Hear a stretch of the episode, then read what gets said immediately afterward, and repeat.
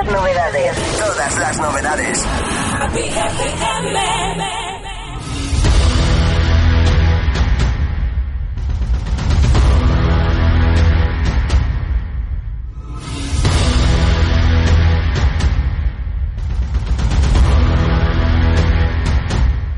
Hola, muy buenos días, muy buenas tardes o muy buenas noches, eh, dado que esto también es un podcast que se está grabando y que se emite en iBox en VHS 3.1. Nos pueden encontrar. Ahora mismo estamos en Happy FM y vamos a empezar con el programa VHS 3.1 hablando de Tiburón, la película. Eh, hoy me acompaña Sirma. ¿Qué tal? Buenas, ¿qué tal? que es eh, dir- director de documentales y socio apoderado, director de Pastorcillo Film, ¿puede ser? Correcto. Y John Díaz López, eh, generalista de la vida, es como te estábamos definiendo por ahí. ¿Qué tal, John? Muy buenos días, bien. Eh, yo estoy muy feliz de que ustedes estén aquí, porque la semana pasada me tocó algo así, llamarlo como un programa indie. Tuve que hablar de la película eh, La historia interminable y se hizo interminable. Yo solo, un monólogo, 40 minutos. Así que hoy, eh, gracias, gracias a ustedes por venir. Y hasta el público lo, lo va a agradecer. La película de la que vamos a hablar ahora mismo es Tiburón, eh, que se estrena en 1975. ¿Ustedes vieron la película? Me imagino, ¿verdad? Sí. Eh, y, y la pregunta es, ¿le gusta Tiburón? ¿Cuál de ellas? Porque han sacado un montón. No, no, bueno, es, es cierto. Vamos a hablar de Tiburón. Tiburón, o sea, eso como el otro día, lo de Superman, que sacaron... es, verdad, pero vamos a hablar de la de verdad, ¿no? De Tiburón 1, lo demás son secuelas, no menos importantes. La 2 es verdad que no es, eh, no es mala, precisamente. Aquí estamos escuchando la banda sonora de John Williams, por cierto. Esto es Tiburón, a seca. Esto es Tiburón. Es la sorpresa, es la música sorpresa, la película sorpresa, lo que nadie esperaba. Es de eso de lo que vamos a hablar. Entonces, yo lo que quiero saber es, ¿a ustedes les marcó esa película? Mí, unas, a mí sí me... Sobre todo fue como ese rollo de, de conocer al animal fuera de, de lo que es los documentales, ¿no? Correcto. Pero, ¿y te marcó de alguna manera? Por ejemplo, tú eres mm, de alguna manera director de documentales, llevas la cámara en mano.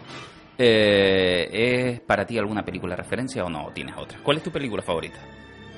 Si tuvieras que elegir. Mm, a mí...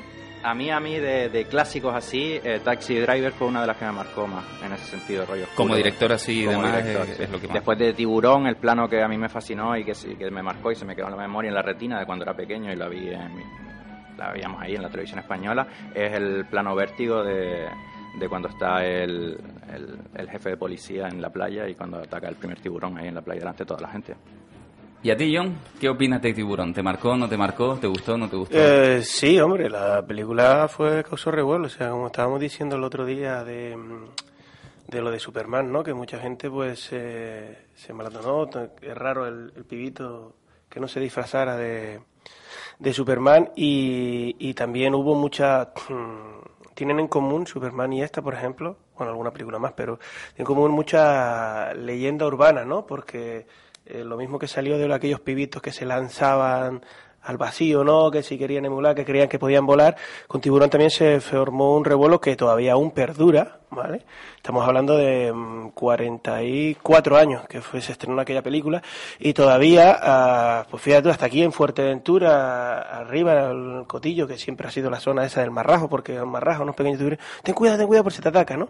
Y se ha creado una leyenda negra en torno a lo que es el, el escualo, ¿no? El, el propio tiburón, el sentido de que esa película... mm, eh, Vamos Sí, a ver, hizo, poco. hizo como un desguace de- del animal, o sea, le- la gente le cogió fobia, literalmente. Y hay 20.000 clases de tiburones que para nada van a atacar, ni incluso el propio tiburón blanco, que es el que reclea, ¿no? Eh, suele atacar, solo si se ve invadido normalmente en su espacio o vas por sus aguas y demás, ¿no? Entonces, evidentemente, la película marcó, pues marcó porque salía un director Steven Spielberg que era prácticamente desconocido y con muy bajo presupuesto, pues metió un pelotazo, hizo una recaudación, se llevó incluso, creo recordar, dos o tres Oscars. Y, y, y bueno, y evidentemente eh, todo lo que trajo. A mí personalmente, pues sí, en aquel momento, cuando yo que sé, pues tendría 8, 10, 12 años, evidentemente la película marcaba. Claro, después la ves con muchos años y ves todos los fallos que diciendo qué cutrada, ¿no? ¿Sabes? Porque, por ejemplo, hay, hay películas, como decíamos el otro día, que yo qué sé, La Guerra de las Galaxias para, para ser en el, en finales de los 70, ¿no? La miras todavía en pleno 2019 y evidentemente ves fallos que antes no los veías, pero mm, metiéndote en ese contexto y con las herramientas que había y qué tal, está súper lograda, muchas historias. Sin embargo, aquí sí, sí deja mucho que desear, ¿no? Muchos efectos, como la propia Superman que hablábamos, de, de ciertos planos que, que se ven muy cutre. También es verdad que en aquel momento el contexto, pero sin embargo, George Lucas, ¿no? Ahí sí que sí que lo muy fino o, no sé de qué manera. Entonces, en resumen, que me estoy metiendo en un jardín que te campa. Eh, la película sí marcó, sí me marcó, evidentemente, y sí me gustó. Pero, claro, tuvo ese lado negativo que algunas películas han traído en cuanto a, al... A la imagen, al mito. No, al mito, sobre todo sí, al, al, a crear un, un rollo alrededor, de, en este caso, de, de este animal ¿sabes? Que una alarma social, por así decirlo. Esto, mismo, esto mismo lo acusa Peter Benkley, que es el... Eh, porque mm, ya decíamos en, la, en, en, en, el primer programa que muchas películas van a venir originalmente de un cómic, de un libro. De hecho, eh, no, no es que evidentemente no nazcan directamente de guion, pero muchas veces, si es una buena película, muchas veces viene derivada de un libro. En este caso sucede lo mismo. Eh, lo que pasa es que el escritor incluso se arrepiente y llega a a dar conferencias prácticamente pidiendo perdón por la imagen que llega a dar de, los tiburones, él que eh, se convierte en un amante del mar, eh, se siente un poco ofendido de sí mismo porque, bueno, lo que no calcula es el valor humano de las cosas. Y en este caso se llega a crear eh, auténtico pavor, de manera que prácticamente como si fuera una escena de Los Simpsons, la, gente coge antorchas y se preocupa de las costas en este caso, ¿no? Y a, ir a buscar a los, a los tiburones, ir a cazarlos y... Efectivamente, irlos a cazar porque los consideran de verdad una... Eh, unos devora humanos en este caso y además en la película hay una frase que el jefe Brody justamente eh, llega a decir algo así como que bueno que eh, le da a entender al público que por fin ahora es cuando descubrimos que el tiburón, no en la película, sino él tiene como unos libros, está hablando de, alguna manera como si fuera de ciencia, ¿no? y, algo así como que, bueno, ahora es que tenemos datos de que los tiburones han descubierto la la carne humana. Y entonces desde ahí ya se han vuelto golosos. Y eso es dañino totalmente. Que se les tacha totalmente de unos come hombres, asesinos, eh, cuando realmente en la naturaleza no son así. Es más, hay unas imágenes en YouTube de gente eh, nadando con tiburones blancos que son un auténtico espectáculo. Evidentemente, claro, eh, eso no lo aconsejamos. Nadar con tiburones blancos no lo aconsejamos. Pero está claro que sí que lo vemos, como tú dices en los documentales, justamente como se puede nadar entre tiburones, se puede disfrutar de su presencia y cuando hay ataques de tiburones no suele haber un, devoro del hombre. De hecho, te lo dejan bien claro eh, todos los expertos. Tú no eres precisamente lo que ellos quieren devorar, ni comer, ni alimentarse de ti. Y muchas de las pruebas eh, fehacientes de un ataque de tiburón se suelen dar en que muerden a un surfista, confundiéndolo con otro tipo de animal. Si saben que es humano, prácticamente no, no lo quieren. Y una vez mordido, ni siquiera les gusta el sabor y te dejan ahí tirado, ¿no? es que se ve que, que, cuando ellos ven desde abajo del mar eh, la, la, figura del hombre sobre una tabla de surf o sobre una bodyboard o lo que sea, te da la sensación de que seas una tortuga, ¿no? Un animal, o cuando vas con el neopreno puedes parecer un, una foca, ¿no? Entonces son los animales que, que acostumbran a comer. Claro, y, que además ellos se alimentan básicamente de grasa y nosotros como humanos pues no, no tenemos la capacidad de grasa que le pueda dar una foca, por ejemplo, ¿no? Eh, hablando de la película, justamente, estamos hablando de, de, ese tipo de mitos. Yo, por ejemplo, que, que, bueno, yo la tengo obligada una vez al año, siempre la veo, pero de pequeño recuerdo eh, la primera vez que la vi me impactó. Yo iba a pescar con mi padre aquí a, a las costas de Fuerteventura y daba cinco pasos atrás cada vez que, veía la película y ese, ese día pescaba desde muy atrás. Me daba, me daba auténtico pavor que saliera el tiburón como en las escenas y, fuera por mí. Eh, claro, pues esto causó conmoción en Estados Unidos, como estamos diciendo, eh, sobre todo, ahí que se suele llevar todo al extremo. Y como decía Sirma antes, pues vamos a por la casa del tiburón, que son los verdaderos asesinos del mundo, ¿no? Vamos a por sus dientes, ¿no? vamos a ponernos un collarcito de dientes de tiburón. Justamente, justamente. Eh, bueno, pues Tiburón, como decíamos, es una novela de Peter Berkeley. Berkeley eh, no sabría yo pronunciar mucho el, el, inglés, la verdad que soy un auténtico desastre. Peter Benkley. Vamos a dejarlo en Peter. Nuestro amigo Peter hace la publicación de la, de la novela eh, y es un escritor que además, curiosamente, estaba en la ruina absoluta. Estaba con su mujer, de hecho, planteándose qué es el mundo de la escritura y qué podía hacer, porque había hecho algún discurso para algún presidente, eh, había hecho algunos escritos para algunas cosas relativamente importantillas, pero el hombre estaba pobre, estaba desgraciado, no tenía nada que hacer, estaba en la costa tirado con su mujer y pensando qué hacer con su vida. Y en ese momento se quedó mirando al horizonte y pensó, ¿qué pasaría si en una playa tan tranquila, en un día tan tranquilo como este, viéramos una aleta de tiburón pasando ahora mismo por el agua? Nos asustaríamos. Y entonces a partir de ahí le empezó a, se, le, germinó en la cabeza una idea de decir, bueno, un sitio pacífico, como es esta playa, eh, podría alocarse, podría ser una gran historia si de repente tenemos un enemigo importante y casi invisible porque está dentro del mar. Pero inevitable porque en un sitio costero el mar es importante y la gente se tiene que bañar y disfrutar. Y de ahí hace la novela y antes incluso de, la, de que la novela salga incluso a la venta, ya se han comprado los derechos para la película. Creo que llegó a vender la novela por unos 180.000 euros, una cuestión así, eh, para un hombre que estaba prácticamente desgraciado. Spielberg es el que, el, señor Steven Spielberg, como decía antes John, ese joven director prácticamente desconocido, creo que había dirigido eh, Diablos sobre Ruedas, que era que era una película que, bueno, que ya mm, apuntaba maneras de un director joven. Eh, y alguna cosita de televisión sin, sin mucho éxito. Pero sobre todo Spielberg era un señor a esa edad que se quería comer el mundo, que, que, estaba loco por dirigir cualquier cosa eh, y demostrar todo su talento que tenía, evidentemente. Pero no fue la primera elección para, para este producto que contaba con un presupuesto de 3,5 millones de dólares de, de, la época y que finalmente se tornaría a eh, acumular unos 9-10 millones de presupuesto total por todos los errores, todos los fallos que se vivían en esa producción. Eh, si buscan en internet podrán ver los tiburones construidos para la película. Eh, exactamente se construyeron tres tiburones medios animatrónicos, ya hablamos de las animatrónicas en, en, otra ocasión, eh, y fueron los tres un auténtico desastre. Ustedes sabían que Spielberg y George Lucas eran amigos, ¿verdad? Pues Lucas se quedó atrapado en la, en la faucet de uno de los tiburones mecánicos. En, en, una de estas que parecía que el proyecto iba adelante, y, construyeron el primer tiburón, eh, Spielberg dice que le dijo, mete la cabecita ahí dentro para que veas tú que cabe. Y activó una manivela y se quedó la mandíbula cerrada, con George Lucas dentro durante un ratote tremendo. Lo que pasa es que esto auguraba un problema. Ese tiburón que había fallado en palanca era solo el inicio de todo lo que iba a fallar. Todo lo que iba a fallar.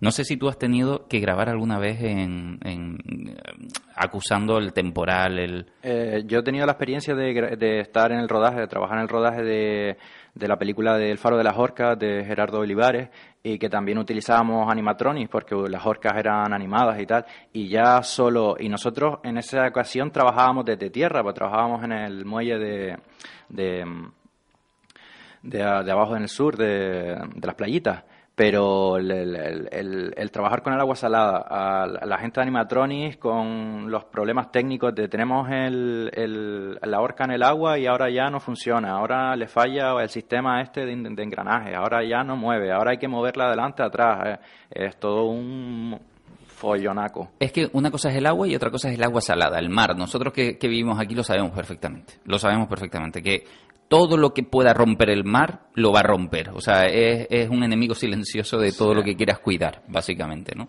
Y no solo, mm, bueno, aquí en este caso es que devoró la película de arriba abajo una y otra vez. Eh, la, en la producción, de hecho, los productores le pedían a Spielberg que grabara en, en piscinas controladas, pero el hombre decía que ni hablar, que eh, podía quedar un poco vago si lo que querías era poner un monstruo en el mar que es capaz de comerse a las personas en una playa de repente escenas de piscina quedaban un poco extrañas. ¿no? Era joven y tenía ganas de eh, trabajar. Efectivamente, tenía ganas de trabajar y parecía que lo podía hacer todo. En una película que se convirtió en un auténtico caos, como decía John también al principio, se crean auténticas leyendas urbanas de todo el rodaje. Eh, entre ellas, una claramente es que todo el mundo dijo que aquella película iba a ser un auténtico fracaso. Eh, desde el día uno eh, no había manera de sacar el proyecto adelante. Según iba pasando el tiempo y las animatrónicas se iban llevando casi todo el presupuesto de, de, la producción. Si decimos que tenía 3 millones y medio iniciales y cada animatrónica se llevaba 180 mil euros en construcción y hay que construir tres que se están eh, pues destrozando cada dos por tres y hay que volver a reparar, pues imagínate, si vas haciendo números, al final te das cuenta que el que más está cobrando es el robot. Más Además, el rodaje duró mucho más de lo que se pensaba, ¿no? Correcto, de 55 días al final se tuvo que extender a todo lo que se pudo y más, básicamente. Yo creo que en ese sentido, el, lo que es el. Porque tengo entendido que Spielberg quería sacar mucho más al tiburón. Y, creo que, en, ese sentido eh, mejoraron la película al que sea un asesino silencioso y se le vea solamente las escenas finales cuando más.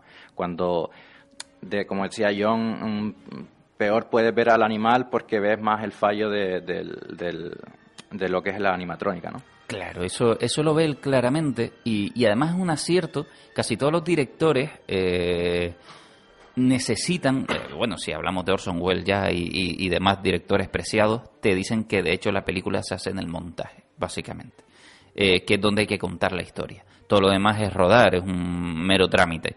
Y aquí sucede eso eh, claramente, porque había una película y en el montaje se construyó otra.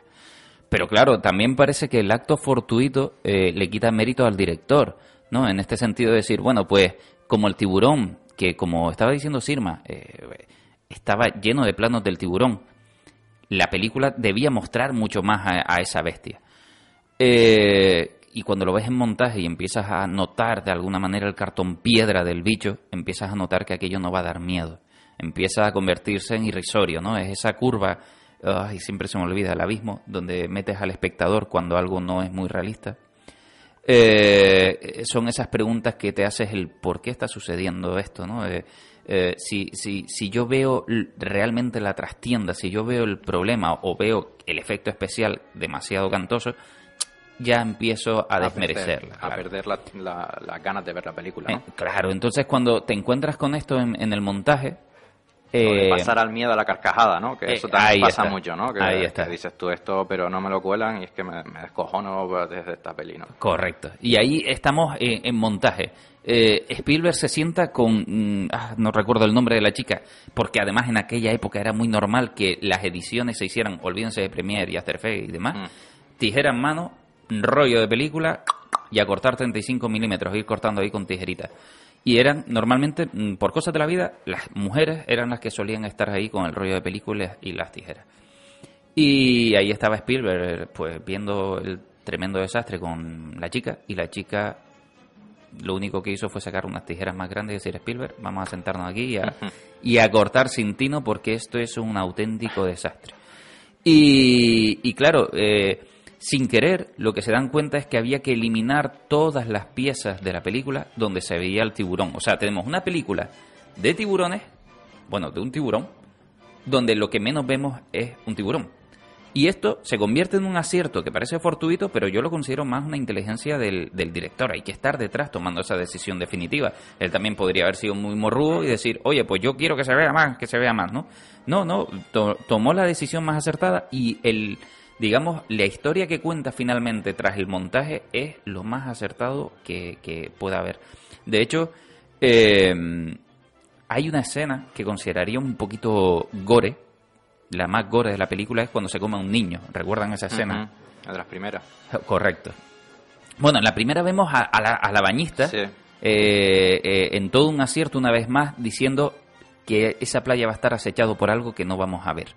Y, eso te lo deja bastante claro en esa escena inicial donde vemos a la chica que está siendo devorada, a todos nos da auténtico pavor por cómo se mueve, eh, cuando se supone que el tiburón la ha cogido desde abajo, pero no vemos al tiburón en ningún momento. Solo vemos el cuerpo agitado y anormalmente moviéndose eh, en la superficie del agua y escondiendo y saliendo como si fuera una boya de pescar, básicamente. Sí, que además nos ha creado esa imagen del ataque de tiburón como ese ya del movimiento de... Correcto. De como si estuviésemos agitados ahí, ¿no? Correcto. Eh, que esa escena, de hecho, se, se hizo con cuerdas a los lados que se la amarraron a la chica y demás y que le...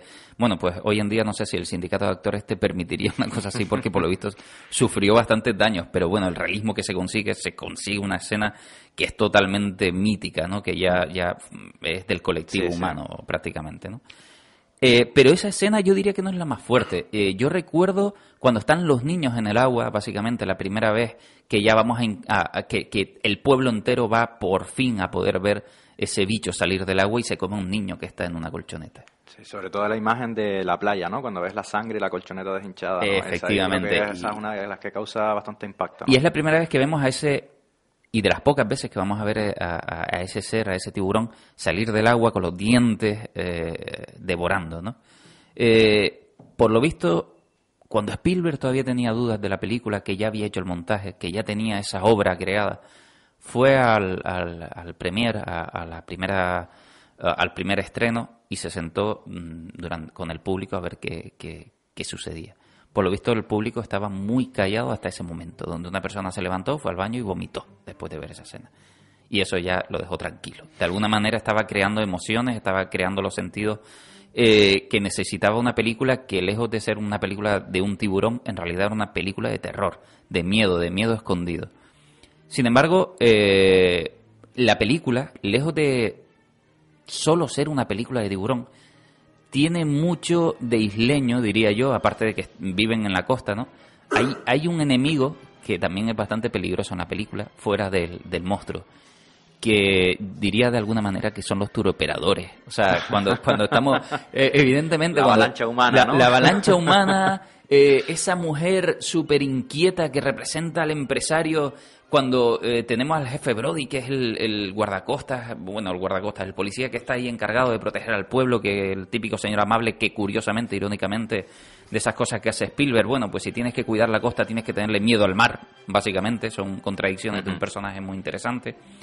Eh, pues discute y dice, espérate, ha habido un ataque, posiblemente de un tiburón, deberíamos cerrar la playa. Y ahí está la chica empresaria de los hoteles que dice que viene el turismo no puede ser un tiburón. no podemos cerrar la playa porque llega una fecha gorda y tenemos que ganar dinero, ¿no? Y, claro, digo muy isleño porque en realidad este fuera del tiburón es no sé si, si podemos hacer el símil o no, pero yo lo veo, por ejemplo, con el cambio climático y todo esto, ¿no? El dinero eh, premia ante cualquier monstruo que vaya a venir. Eh, escóndelo si hace falta en un armario, di que no es eso, haz lo que tengas que hacer. Y aquí no ha pasado nada. Y aquí no ha pasado nada. Que si pasa, pues pasó, que, es lo que sucede en la película. de, y, de hecho en la película además el, el, jefe Brody, que es el policía, es el que se lleva el guantazo por avisar de lo que iba a pasar. O sea, se la lleva por la parte del capital y se la lleva por la parte humana, que es la mujer esa que se le han comido el niño, ¿no? Y digo, ay, tú lo sabías, claro, pero tienes al alcalde del pueblo que no quiere cerrar por las presiones de, de, que van a venir los turistas y de, los comercios. O sea, si tienen la posibilidad, y, les invito a que revisionen la película, no solo con el psique colectivo este de, ah, sí, yo la vi en su momento. No, no, revisionenla otra vez porque es muy interesante volver a, a ver ciertas obras maestras como esta, donde además tenemos diferentes lecturas. Entre ellas, una de estas podemos ver que no vemos mucho al tiburón, pero sí mm, vamos a ver mucho, uh, digamos, esa masa humana tanto en eh, escandalizándose como cambiando de opinión. O sea, eh, tenemos miedo, pero es verdad que hay que ganar dinero. Y, esas cosas no suelen tener mucho sentido en realidad, ¿no? Eh, y, vemos la presión del colectivo, tanto del, de la fuerza económica como la política, marcando lo que debería suceder y lo que debería estar en el mar y lo que no debería estar, independientemente de lo que esté. O sea, vale más, en este caso, pronunciarse a favor de algo que me dé dinero que ver la realidad que está sucediendo, ¿no? En este caso. Eh, esa parte la vamos a ver durante toda la película, es muy interesante. Eh, independientemente de esto, estábamos diciendo que el rodaje se volvió una auténtica locura. Mm, decimos que eh, los tres tiburones construidos fallaban una y otra vez, los barcos se hundían incluso. los actores no creían en el proyecto para nada, de hecho se les preguntaba y decían, cómo va el rodaje, cómo los productores y demás y, los, los, actores decían, mira, esta va a ser eh, el, auténtico trancazo en taquilla, esto no va a funcionar por ninguna manera. avisamos, de 3,5 millones habíamos elevado a 9, 10 millones de dólares una producción aquello parecía que iba a ser un auténtico desastre. Y tenemos a Spielberg, que a pesar de ser joven, a pesar de quererse comer el mundo, estaba a punto de tirar la toalla dos o tres veces en, diferentes ocasiones. Hubo una ocasión que está escrita en, los libros en las que él directamente ya va a, presentar su renuncia. Se le ha echado prácticamente el mundo encima, eh, nadie confía en el proyecto y entonces eh, va a la sala de, de productores y se encuentra uno de sus amigos con, la camiseta de promocional de How, de, de, la película, que es ese icónico triángulo de tiburón que viene a comerse la bañita. Y Spielberg iba directo a decir, mm, busquen a alguien o hagan cualquier otra cosa porque esta película es imposible y yo lo dejo. Y cuando vio la película no dijo nada, dio la vuelta, cerró la puerta y siguió otra vez en el rodaje empeñado porque le había encantado la imagen icónica de lo que estaban creando. Eh, de, todas formas, creo que, bueno, creo no, casi al 100%, lo que hizo salvar esa película, todo ese desastre, el triplicar el presupuesto y que al final eh, tuviera cierto realismo, ese, esas escenas que eran bastante cutres y que prácticamente no se no se mostraba el animal, ¿no? Porque ahora sería inconcebible. Ahora, si, si es un tiburón o tal, quieres ver. O sea, ahora entra todo mucho por, ah, por los ojos, más que el relato que tú estabas contando de, esas, de esa segunda revisión que deberías ver entre el capital y demás, ¿no? La gente lo que quiere ver es siete tiburones, tiburones si quiero tal, y, y si no, invéntalo, créalo con los efectos especiales, pero pago para ver esto, ¿no? Pues está vendiendo. Sin embargo, ese, ese pavor que podía dar el animal y tal, eh, con, la, con las pequeñas escenas, ¿cómo se hace? Con una majestuosa banda sonora. Y, y precisamente John Williams que fue premiado con un Globo de Oro y con un Oscar en esa película, es la que hace dar ese, esos momentos de suspenso. O sea, sin la banda sonora, esa película hubiera quedado totalmente huérfana, porque simplemente estábamos viendo la aleta del tiburón y ya esa tan, tan, tan, tan, tan, tú ya te hacías agarrarte a la silla, al sofá donde estuvieras. Levantar los pies, por si acaso.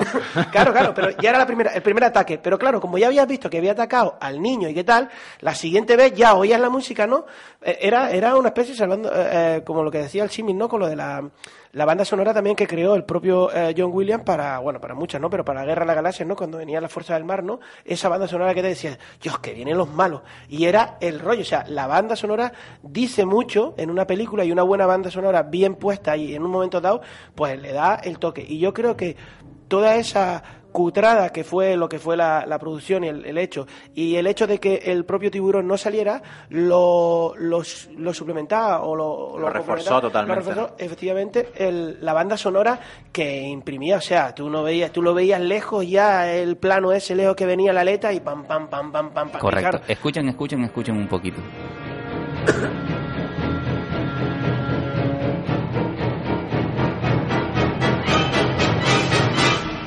Y ahí tenemos justamente lo que tú estabas nombrando, la, fuerza, la potencia de esa banda sonora. ¿no? Claro, lo, lo importante es que a veces la gente no ve, eh, siempre es qué imagen fue, que no sé qué, cuánto, costó, qué actores, quién, quién, es el actor, quién es el director. Y no se mira la, la trastienda, ¿no? Y la banda sonora es, es mucho, y sobre todo en películas de terror o de suspense, es crucial la banda sonora, ¿no? A mí me viene a la memoria otra que es el Psicosis de Alfred, de Alfred Hitchcock, ¿sabes? Es, brutal la escena de, la bañera si no está esa música, ¿no? Y de hecho se ha extrapolado a muchas veces, hasta, hasta en, momentos de cortos de humor y tal, si quieres meter miedo, mete la de, la de Psicosis, ¿no? O la de Tiburón. Y ha quedado ahí en los anales de la historia esa, e, e, esa banda sonora. Y fue lo que le, lo que realzó la película y le dio un caché brutal, porque claro, también lo que, lo que estamos hablando al principio, ¿no? Es decir, con todos los fallos de la historia, se llevó tres, eh, tres Oscars de la Academia. Sí, sí, sí. y, sonido, montaje lo que hizo fue petarla en el momento justo y necesario, ¿sabes? Pues salió como película de verano, hizo una taquilla espectacular, eh, fue como una revolución a la película de, éxito, de, éxito, ¿no? Estamos hablando de que al final se el presupuesto pasa de 3,5 a 10 millones de dólares, pero que recauda de 175 180 millones de dólares.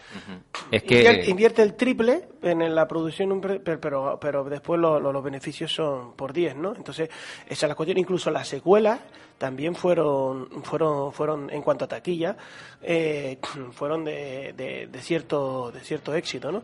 Entonces, bueno, también las cosas que tiene locas el mundo del cine, ¿no? De que películas que se, son rocambolescas y que son unos rodajes maratonianos y súper complicados y que se triplica o se cuadriplica el presupuesto y que todos son problemas y no sé qué, y dices tú esto desde el punto de vista de, producción y demás, mira, pues no hay más dinero, esto va a cortar, esto va a ser un fracaso no sé qué, y de repente cogen y cuando van hay un éxito y demás, ¿no? Hablamos de temas económicos, porque ha habido otras veces que ha venido súper eh, refutado por la, por la propia crítica. En este momento, pues, el director de renombre está en su top y va tal, y resulta que es un fracaso total en taquilla y se han invertido un montón de pastizales. Bueno, ahí yo recuerdo aquella de Kevin Costner, eh, Water, ¿cómo Water, era? Uh, Water, Waterworld. Waterworld eso, eh, Kevin Costner venía de casi del tirón de Bailando con Lobos, eh, metió, era una superproducción, no sé qué, y fue un auténtico fiasco.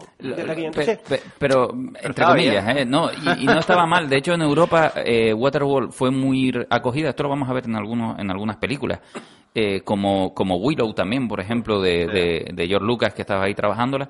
Eh, son películas que en Europa se reciben muy bien, en Estados Unidos no tanto como se quisiera, y aunque a, veces debemos entender cuáles, cuáles son los fracasos, aunque recuperemos el dinero, lo llamamos fracaso, aunque ganemos un poquito más, lo llamamos fracaso.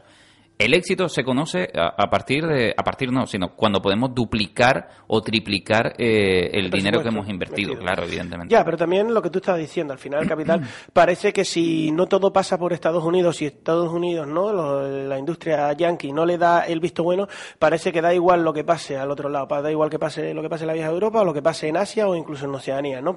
Todo tiene que pasar ahí. Entonces, eh, eh, la película esta de Kevin Costner, pues como fue un, un, un fracaso que diga en, Estados Unidos parece que, no tal. Y precisamente porque se mueve ahí prácticamente, ¿no? O sea, parece que... Eh, eh, pero eso pasa incluso con los propios directores o actores, ¿no? Todo pasa por Hollywood.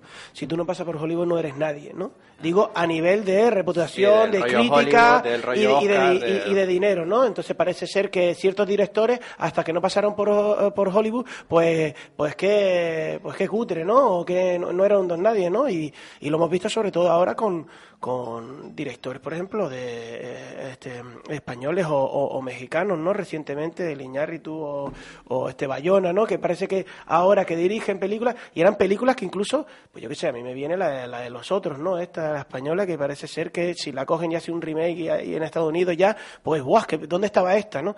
Entonces, bueno, hace un poco el símil del capitán. Al final, la, la pasta manda para que tú tengas una, una buena o mejor eh, buena o mala película y, y, a veces, bueno, pues lo que digo, que, que el cine es así de loco, que presupuesto de mucha pasta y de actores de relenco y muy nombrados se mete en un viaje que te cagas y la crítica que ha habido veces incluso que la crítica sí la ha hecho una buena crítica, pero después el público no ha respondido y viceversa, tener un éxito en taquillas y en público y los críticos o entendidos de cine hacerle, vamos, desmontar la película, ¿no? Y eso yo creo que, por ejemplo, aprovechando y con esto incluyo lo que estaba diciendo el compañero, era en el sentido de que yo estuve en el rodaje esta de, de, Ridley Scott, ¿no? De Moisés, y metieron ahí pasta, pero lo que no se sabe, ¿no?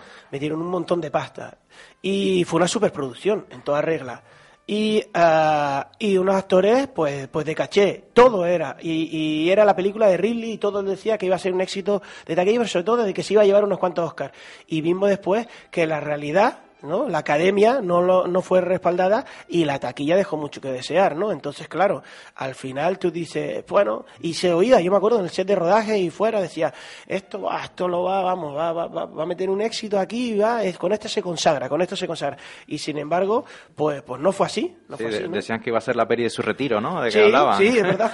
y, y, también yo creo que un poco ahí, por lo que, lo que he escuchado yo después, eh, lo que le pasó a Ridley Scott en esa, yo creo que fueron más los productores los que le tiraron ideas atrás, porque en el rodaje yo también participé en el rodaje, bueno, no participé dentro de lo que es el papeleo, pero sí estuve en, eh, trabajando en la peli, pues hablaban de, hicieron una escena, por ejemplo, que iba a haber una orgía, que iban a hacer un rollo súper gordo y no sé qué, que iba como a contar más de la historia de Moisés y al final eso no salió en la peli, ¿sabes? Que, que, que también hay muchas veces que tienes que, parece que el director tiene el poder para hacer lo que quiera y después están los productores que dicen, mira, a mí esto no me lo hagas porque esto no va a triunfar en taquilla o esto tal, y no apuestan por cosas que, el director tiene claro y que, y que quiere seguramente eh, todos estos fallos que tuvo Steven Spielberg en el año 75 y todo esto de triplicar el presupuesto, a lo mejor en, en, en, el pleno siglo XXI eso, pues la industria seguro que lo hubiera cortado. Dice, mira, tú eres un don nadie, sí, sí.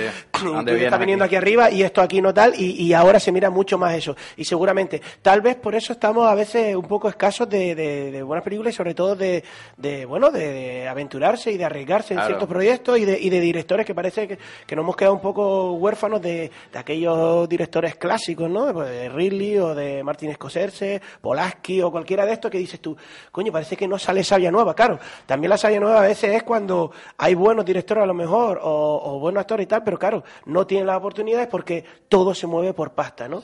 Y yo creo que volviendo un poco a la película, todos esos errores, ¿no? Como decía antes, pues fueron muy enmendados y reforzaron mucho con una espectacular banda sonora que, que lo que hizo es, a partir de ahí, crear un, un, un tándem brutal entre Spielberg y, Williams, porque a partir de ahí se empezaron a colaborar, pues, eh, todas las indianas, eh, ET, eh, Parque Jurásico, la lista de Schindler, bueno, así innumerables, ¿no? Entonces parece ser que era que lo que lo que pasaba también a Steven Spielberg, ¿no? Steven Spielberg también tenía a, a, a, dos, a dos muletas, ¿no? A dos escuderos que eran Frank Marshall y Karen Kennedy que prácticamente en casi todas estaban ellos como productores ejecutivos, ¿no? Pues me, viene a mí, pues, los Goonies, los Gremlins, eh, las propias ET, e, ¿no? Que crearon incluso una, una productora. Entonces, yo creo que ahí se fraguó, ¿no? Eh, eh, estos, este, estos dos compañeros que tuvo de, de, batalla, que seguramente Steven Spielberg no hubiera sido sin Frank Marshall y Karen Kenny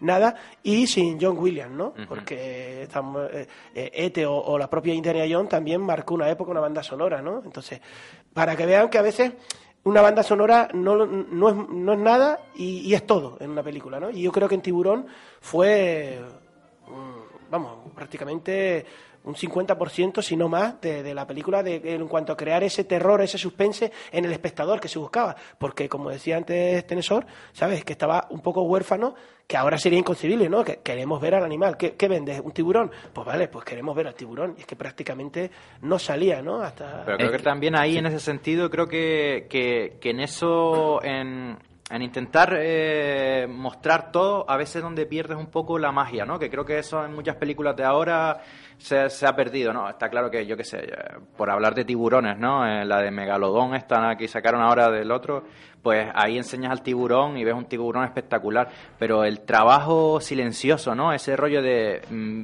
me vienen, pero no sé por dónde me vienen. Entonces eso a veces eh, te hace más y te encoge más que, que, si ves algo directamente que te ataca, ¿no? De hecho, por ejemplo, una eh, y, hago una, una una mezcla de las dos películas. Yo comparo mucho Tiburón con Alien, por ejemplo, porque una de mis escenas favoritas de la película de Tiburón es cuando le empiezan a tirar barriles y a pinchárselos al tiburón. Y es la manera, con esos barriles que van flotando por el agua, es la manera que visualmente ya lo puedes seguir. Sin ver al tiburón, estás viendo al tiburón. Y además que le enganchan un barril y se hunde el barril, que son barriles de aire. Y entonces empiezan entre ellos a comentarse. Bueno, un barril es normal que un tiburón hunde un barril. Yo he visto hundir eso mil veces. Y le enganchan otro barril, ¿no? Y, va, dos barriles, lo hunde. lo he visto otras veces. Le engancha un tercer barril. Y ya ves la cara del capitán del barco. No, esto no lo he visto. Esto ya se me está yendo la Entonces, claro, no estoy viendo al bicho y sin embargo me está mostrando la pedazo de fuerza que tiene y además me está situando por dónde va. A, mí esa parte me parece espectacular. Y cuando te vas a alguien, es verdad que está alguien, que está el bicho, que nos puede comer, que está en su medio, es verdad. Nada en su propia agua, que es el espacio. A él sí que le da igual estar fuera que dentro, que lo que sea, ¿no? Él, él se mueve por toda la nave de una manera muy, muy natural y su naturaleza es devorar, igual que el tiburón. Y la, mi escena favorita de Alien es cuando no ves a Alien y ves el, el radar y empiezas a ver un puntito de, ostras, que el Que lo tienes enfrente, que lo, tienes, enfrente. Esa, esas son justamente lo que tú estás diciendo. La magia de enseñar escondiendo es brutal. Sí, sí. Y es El cuando... suspense, sí, el el suspense. que al es- final el, el miedo es el suspense, ¿no? Porque al final cuando más miedo tienes es cuando no sabes de dónde te vienen y por dónde Sobre te todo van a estás atacar. agarrado y que venga ya, lo que sea, pero Sí, venga sí. ya, que no me tenga aquí más en tensión allá, arañando y tal, no sé qué. Tengo las uñas rotas ya. Claro que también se dice, ¿no? El, el suspense también en su, en su justa medida, porque claro, tampoco puedes tener ahí a la gente ahí muy, muy tensa, porque sabes lo que va a venir, pero no sabes cuándo ni cómo, ¿no? Y entonces, claro, eso ahí es el, el equilibrio. Yo creo que sí, que, que ahí estaba estaba logrado, ¿no? Y al final que, que salgas tú con eso. Y fíjate tú cómo somos, ¿no? Porque tú ya sabes lo que va a venir. Después, ¡pa! Y dice, ¿pero para qué te pusiste tenso? Si sabías que iba a venir, tú, ya, pero no, tal. Entonces, claro, es eso, que al final consigue, en una buena película, a, em, olvidarte de lo que hay alrededor y, y- y sentarte en decir que, que quiero más, ¿no? Quiero más. De hecho, bueno, eh, eh, creo que por eso fue el éxito de taquilla y demás que se hizo, ¿no? Eh, de diferentes secuelas, ¿no?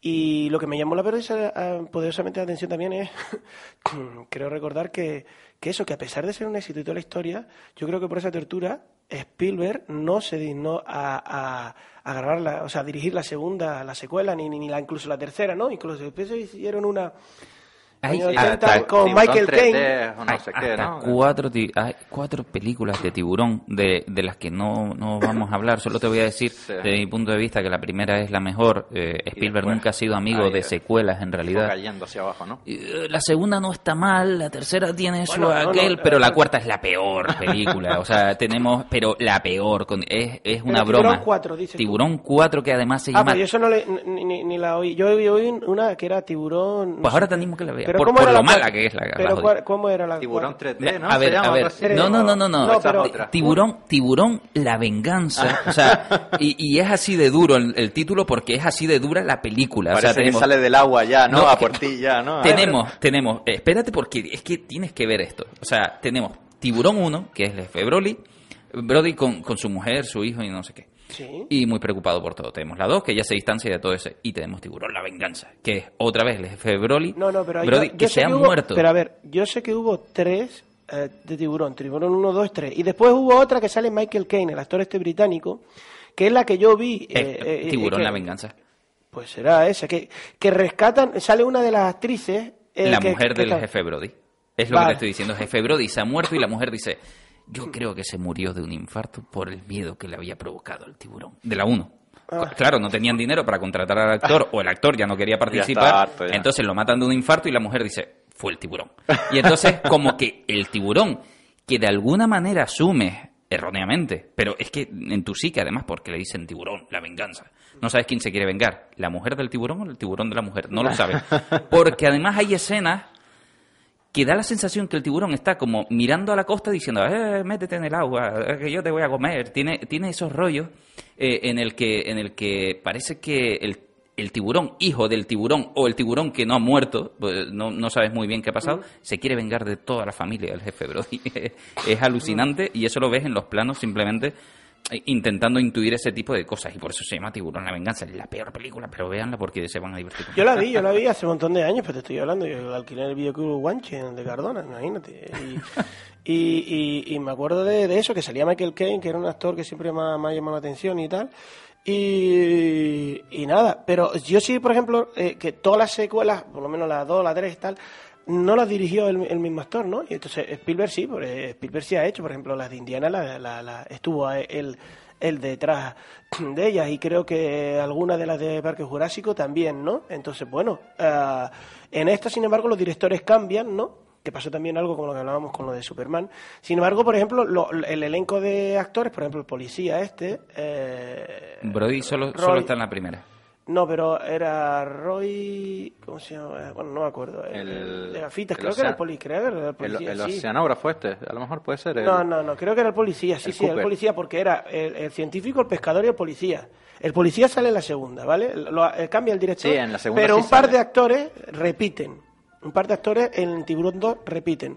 Además, fueron al par de años, poquito. Que- que es Pero en la tercera y en las demás ya no aparecen, salvo que en la que te estaba diciendo Michael Caine, que rescatan a, a esta, será la mujer de, de Brody. Pero cambian los directores, ¿no? Y eso yo también, a veces me, me ha llamado la atención, en el caso de este de, de, de, Spielberg, pues podría llegar a entender, por lo que tú estás comentando, que sabía que había sido engorroso, pero no tanto como que se había triplicado el presupuesto y todas estas historias, y puede ser de que, bueno, que le coja un poco de tierra y digo, ah, pues yo no me voy a meter aquí en este jardín porque esto fue un infierno y no quiero... Tal, Literalmente, ¿no? o de como hecho... suele decir, segundas partes fueron malas. Eh, él, pero... él, él, un inciso, él en charlas ha mencionado alguna vez que a día de hoy se levanta con pesadillas y sudores sobre el rodaje de Tiburón. O sea, imagínate cuando le dicen, vamos a rodar la 2, él dice, no, no, no, quiero vivir. Claro, me imagino. Entonces, ahí puede ser, pero ha habido otras películas, como decíamos, lo de Superman, o las propias, el éxito este de taquilla y de que llega fue lo del Señor de los Anillos, ¿no?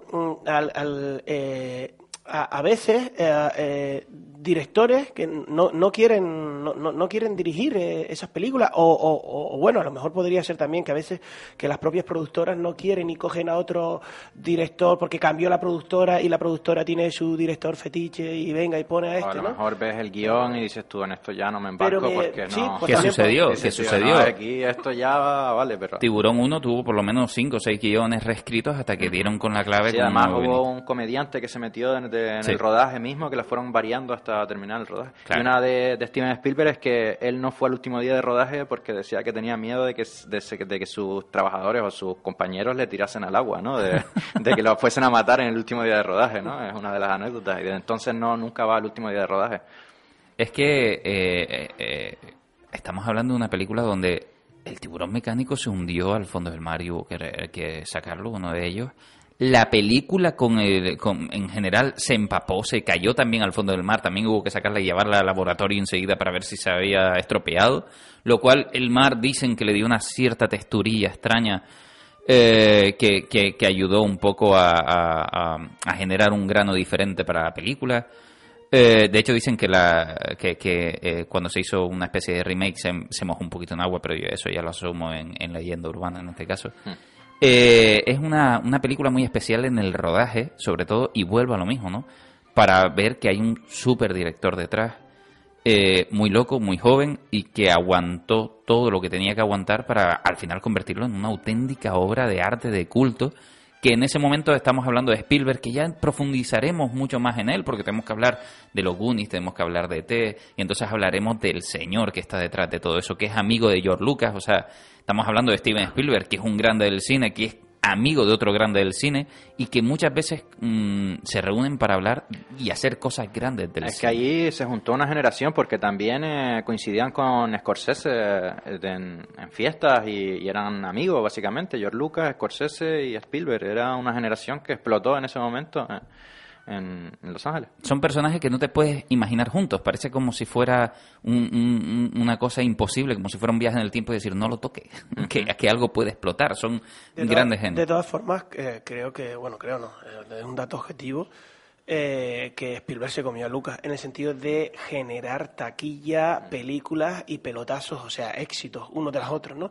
Mientras que siempre a, a George Lucas se le ha hecho como un, más un, una cabeza pensante, muy buen director, muy tal, pero a lo mejor un poco más, más vago, no tirar tanto. Este, como decía, venía con un montón de energía y transformaba, ¿no? Y como dije antes, pues junto con Frank Marshall y Kennedy pues yo creo que, que tiraron, ¿no? Y fue, fue eso, o sea, lo- lo- los 80 eran de Spielberg, o sea, era, y, y- ya puede ser cualquier truño que es Spielberg y, y voy a verlo, ¿no? Y si no, estaba por detrás, Claro. justamente. Como sí, en sí, sí, Gremlins, estaba todo el mundo asume que los Gremlins es de Spielberg, en No, realidad no, no, no, no, no. está, está detrás. Y creo que los Goonies, eh, los Goonies tampoco, pero tenía con su productora, Correcto. Hamlin Entertainment, me parece que era, que bueno, la creó a raíz de, de, de T, ¿no? Que fue el pelotazo. Después me recuerdo también en los años 80 la película esta, El Imperio del Sol, me parece que era. Ajá. O algo de eso, me parece que era. Bueno, ta- también fue un, un éxito, ¿no? La trilogía esta de Indiana Jones. Y, y, y yo creo que, que, que, bueno, que, que fue una máquina de, de, para la industria de, de generar éxitos tras otros, ¿no? Lo decía, los Goonies, estaban los, los Gremlins, ¿no? Que después sacaron, parecido a, después de los Gremlins, sacaron aquella de los Critters. Los critters, pero eso no tiene Pero- nada que ver. pero eso claro, no tiene claro, nada que ver. que ver con Spielberg y de hecho se ve. Incluso- se ve porque lo- lo- lo- lo- los critters como que querían hacer más de terror y, lo, y los Gremlins era hasta el, hasta el bicho le tenías cariño, ¿no? Porque era más de risa, ¿no? Sí. De decir que no se moje, que tal, que Claro, a la- y a la y es un animal que era bonito, ¿no? Que de hecho hoy en día eh, siguen haciéndose peluches y es que pasa como con lo de la guerra de las galaxias, ¿no? La industria que hay, o sea, se están sacando eh, eh, réplicas de todas esas cuestiones, un rollo retro que están haciendo incluso hasta más cajas que en aquella época, ¿no? Porque claro, también es verdad que en los años 80 no, no había tanto, bueno, en Estados Unidos a lo mejor sí, ¿no? Pero en Europa no se veía ese merchandising que hoy estamos viendo, ¿no? Y, y, y, en los 80 pues tenías que tener una réplica. Yo me acuerdo que la pasta dentífica esta Colgate y Signal sacaban con pequeñas, venía de regalo pequeñas réplicas, ¿no? De, lo, de las películas que solían pegar, pero sobre todo de la Guerra de las Galaxias. Recuerdo que, que sacaban los diferentes bichitos, ¿no? En, no sé, un tamaño de entre 8 o 10 centímetros y eso era lo que, pues, tal vez, pues seguramente los, principios de lo que era el merchandising. Hoy en día eh, es, una, es una pasada, o sea, todo se hace merchandising. Claro, la película no es solo lo que generaste en taquilla, sino todo lo que viene detrás. O sea, el propio merchandising también son eh, eh, beneficios para, para, para, para toda esta gente que está detrás. Entonces, claro, al final se, se transformó, ¿no? en una auténtica máquina de, de, hacer dinero, ¿no? Y Spielberg, pues bueno, es verdad que fue, eh, fue muy tortuoso, pero la, recompensa que vino detrás después, en cuanto a éxito y a crítica y demás, tal. Y, Pero es muy fácil verlo después. No, no, no, claro, claro, claro. El tiburón no decía nada, pero es como cuando se embarcó eh, eh, en los 90 con lo de Parque Jurásico, o sea, voy a tocar los dinosaurios. Sí, pero ahí es más fácil. Además, estamos hablando de que ese Spielberg jovencito que está haciendo tiburón está siendo machacado y que, a pesar de que el público, a pesar de que tiene tres Oscars, eh, a pesar de todo lo que la gente pueda opinar, los críticos no son amantes de Spielberg. Lo consideran el director de serie de televisión que ha saltado ahí al cine y está haciendo cosas que a la gente le gusta y recauda. Hay un trabajo de la leche como director que a día de hoy todavía les cuesta reconocerlo. Que por ello él hace la lista de Schindler, para demostrar además que puede hacer cosas serias y demás. Ya hablaremos un poquito más y profundizaremos en esa figura porque hablaremos de lo de, de lo Gremlin también. Haremos un Star Wars, hablaremos de Star Wars evidentemente para hablar de George Lucas y cómo se unen ellos dos también en, este tipo de aventuras espaciales.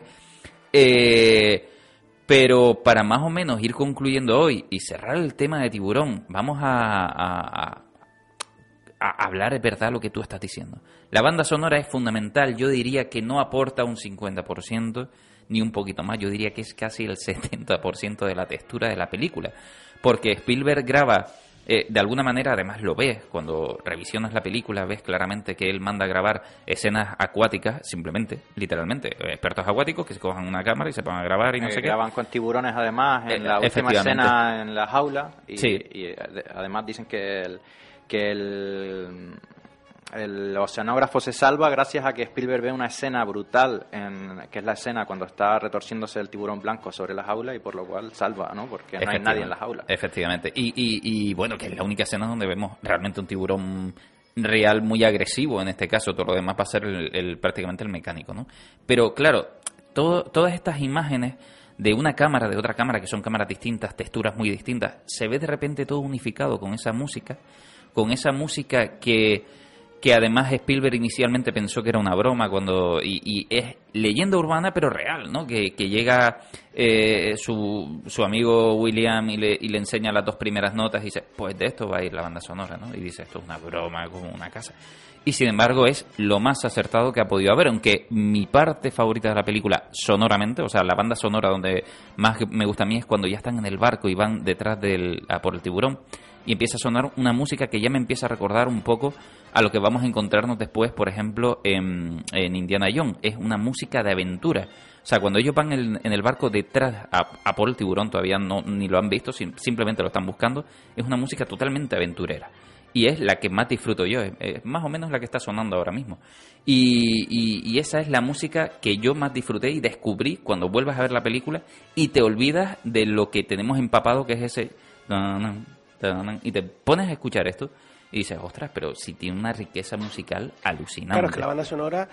Pero se lo come Parece Que, que es, pues eso, ponerle sonoridad, pero eh, es que la, en esa película lo tiene todo. O sea, en ciertos momentos acompaña, eh, el, por lo que estás diciendo tú, ¿no? Para, se mete más adentro con el barco, ¿no? Y es el rollo de, de aventura, de tal, ¿no? Porque en, definitiva era una aventura. O sea, vale, iban a hacer acabar con eso, pero se estaban aventurando.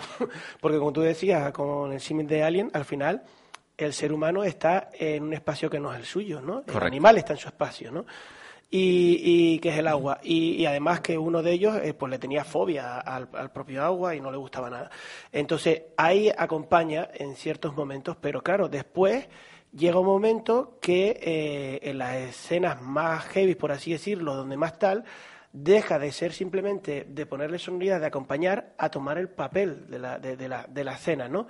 Ya no está acompañando, sino le está imprimiendo esa, ese suspense, esa tensión al espectador, que seguramente esa imagen se la quita, le quita el sonido y dice, pues no me dice nada, ¿sabes? Te quedan blanco y negro. Claro, entonces, si es verdad que la banda sonora, en ciertas escenas, y sobre todo en las vitales, ¿qué tal? No, no, como he dicho, no acompaña, sino toman eh, el protagonismo, la banda sonora total de la película, se, se, se, se, se, empodera totalmente y la, y la hace suya, y la hace suya. Y después el resto de... Pues es, que, es, que, es que un compositor con, con mayúsculas, ¿no? O sea, yo creo que está... A mí me vienen de Hollywood, pues eso, eh, John Williams, John Barry, eh, Jane Newton Howard, Bill Conti, mm, pocos más, ¿sabes? Después hay montones, pero... Pero de todas maneras, John Williams es alguien que vamos a repetir muchísimo aquí. Sí, sí, sí. Vamos a hablar mucho, igual que, que como decía, de Spielberg, entre otros directores, ¿no? Eh, para, para ir terminando, les invito de verdad a revisionar esta película, mm, porque todavía podemos redescubrirle cosas, son cosas... Eh, geniales es la película que resume eso del diseño de menos es más y aquí lo cumple en toda su perfección. Eh, y por nuestra parte, agradecerles que hayan estado con nosotros, que nos hayan escuchado. Les recordamos que estamos en iBox, eh, VHS 3.1 es por donde nos pueden encontrar. ¿Alguna frase para terminar, Sirma, sobre tiburón? Chao, chao, chao, chao, chao, chao, chao. Yo, muchas gracias por haber estado con nosotros. Gracias, Sirma. Y nos vemos el miércoles que viene de nuevo en, eh, de nuevo en VHS 3.1. Hasta luego.